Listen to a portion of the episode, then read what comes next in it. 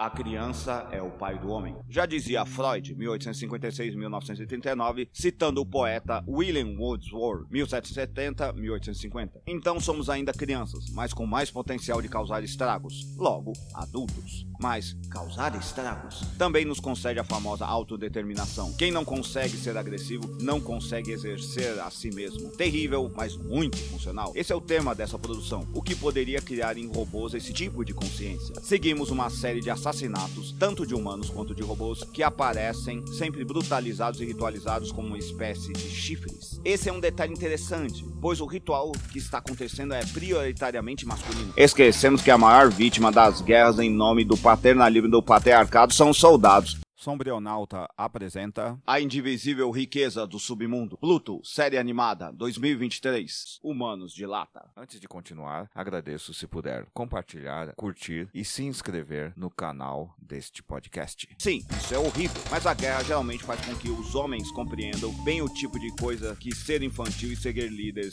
grandes pais provoca. Todo o pensamento alemão aponta para essa verdade, e a sua psicologia também é uma tentativa de resolver esses conflitos em níveis mais subconscientes conscientes. Disse guerra, não genocídio.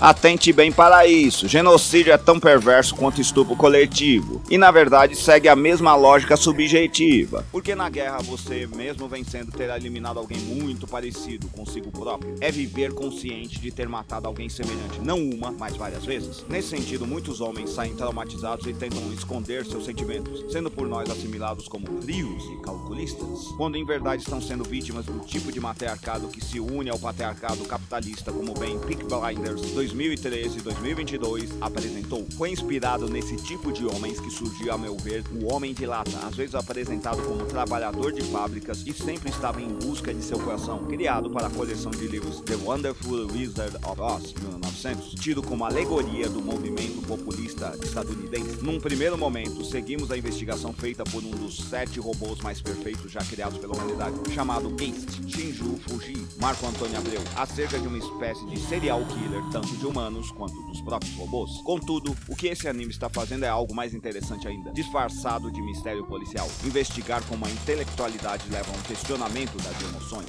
Siga para a parte 3 do assassinato como uma das belas artes. Se você apreciou, compartilhe nas suas redes sociais. Dê um curtir se você estiver no Facebook. Dê 50 palminhas se você estiver no Medium. E dê, finalmente, um curtir e um compartilhar se estiver no Facebook. Ou, se estiver no WhatsApp, envie para seus amigos. Se estiver no TikTok, compartilhe também e divulgue. Se estiver no YouTube, se inscreva em nosso canal. Até mais. Até a próxima. Obrigado.